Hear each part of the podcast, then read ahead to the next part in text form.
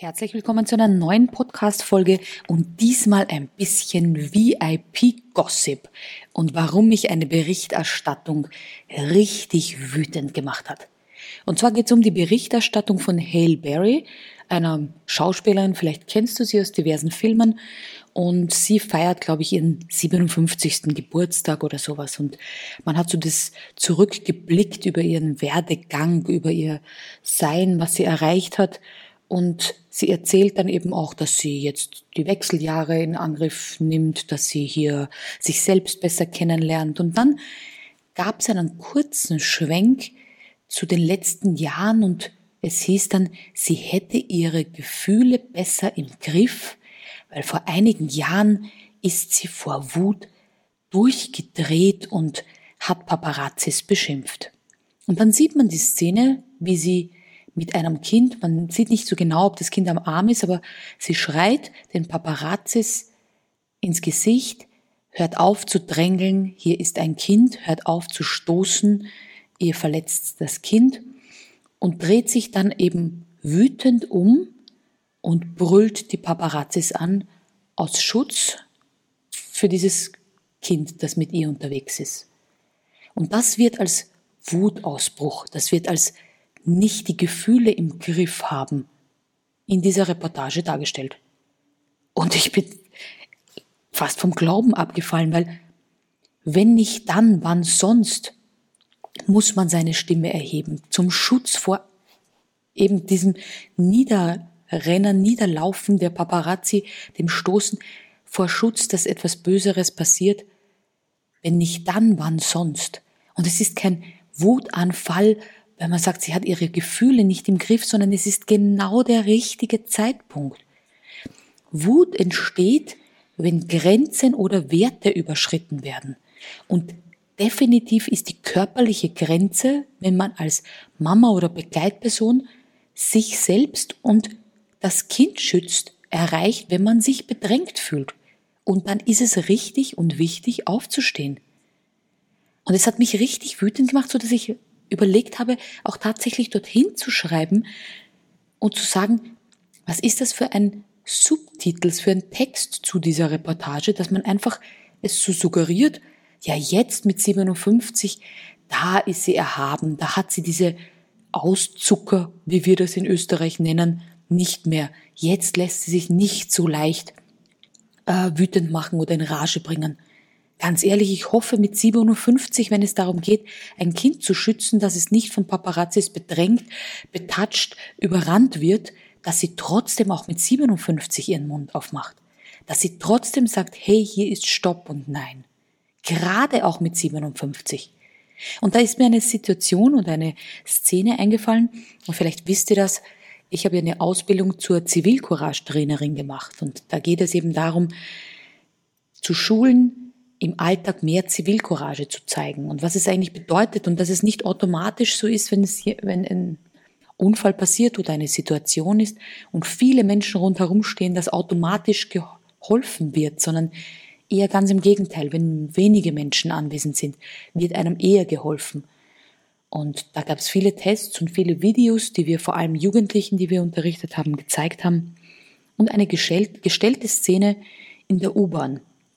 Und dann sieht man äh, von Schauspielern gedreht, aber die anderen Protagonisten waren natürlich echte Menschen, also nicht Eingeweihte, sieht man einen jungen Mann sitzen und ich würde mal sagen, es sollen so eine Art rassistische Menschen, Hooligans, Skinheads oder sowas geschauspielert sein. Und die kommen auf diesen jungen Mann zu, nehmen dessen Tasche, pöbeln, streiten, provozieren ihn, ähm, ja, sind einfach nicht sehr gut. Und man beobachtet in dieser U-Bahn, wer sich einmischt, wer macht den Mund auf, wer reagiert. Und das ist total spannend, weil viele verlassen den Bereich, gehen ans andere Ende der U-Bahn, steigen aus, wechseln den Waggon und denken sich, es geht mich nichts an. Ist nicht mein Problem, ist nicht mein Bier. Das sind vier, fünf halbstarke Männer, die da auf diesen einen Jungen losgehen. Was geht mich das an?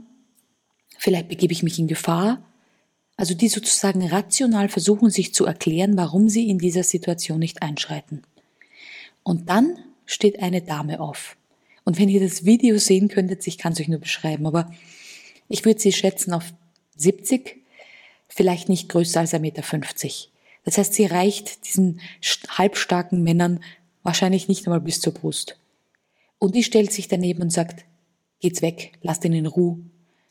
Sie sorgt dafür, dass diese Schauspieler in dem Fall, aber das wusste sie ja nicht, sich zurückgedrängt fühlen.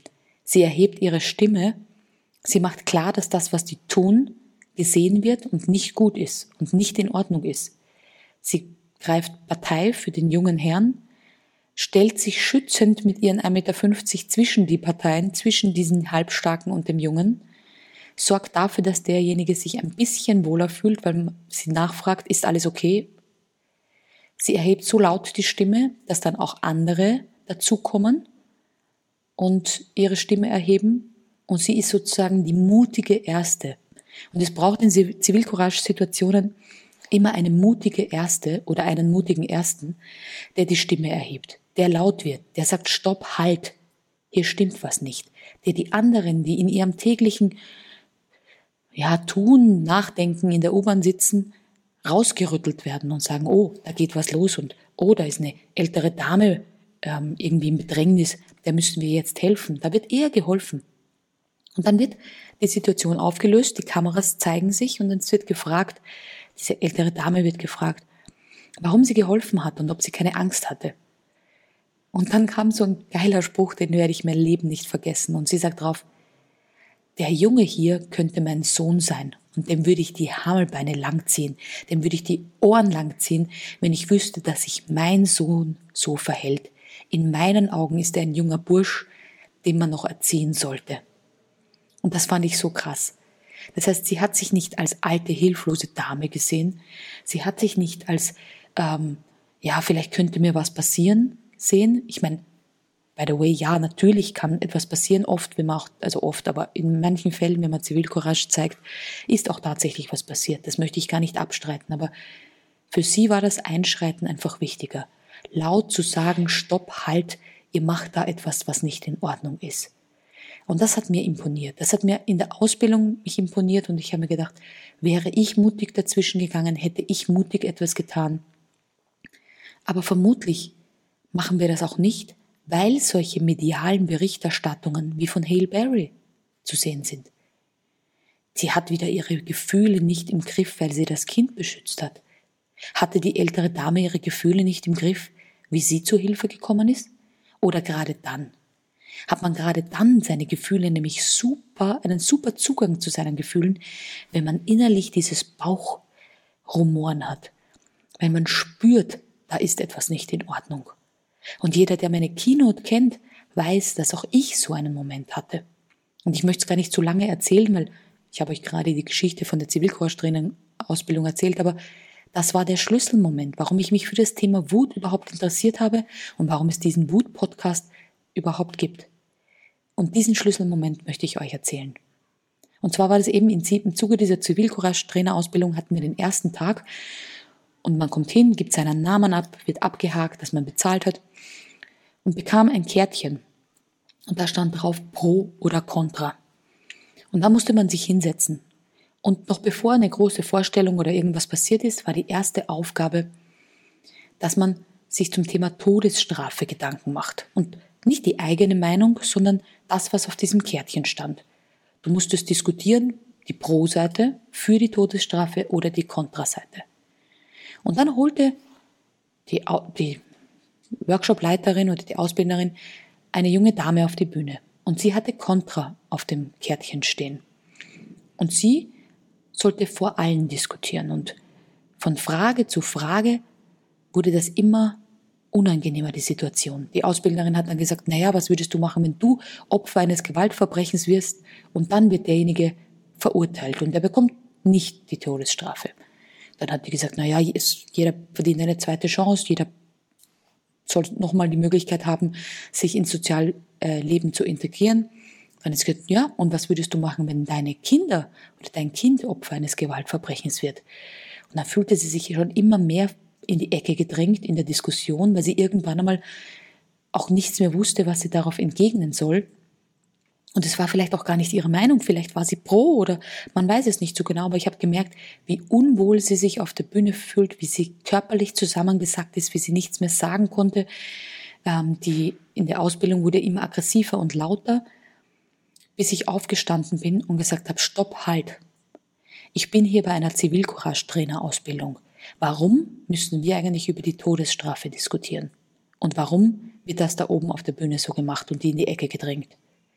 Und ich weiß heute noch, wie die Workshopleiterin auf die Uhr geschaut hat und gesagt hat, ich glaube 11 Minuten 20 oder dergleichen, vielen Dank für Ihre Zivilcourage, willkommen bei der Ausbildung.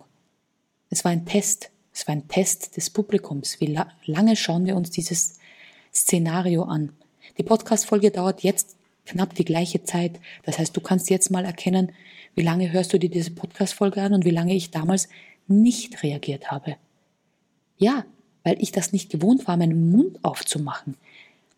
Ich war damals noch in einer Persönlichkeitsentwicklung in einer Stufe, wo ich eher unterm Radar geflogen bin, noch keine Rampensau, noch niemand, der sich gerne in den Vordergrund gestellt hat und schon gar nicht, der bei anderen 25 Menschen aufsteht und plötzlich den Mund aufmacht. Aber in mir war dieses unwohle Bauchgefühl und die oben auf der Bühne wurde in die Ecke gedrängt. Und ich wollte das einfach verstehen, unterbinden und stoppen.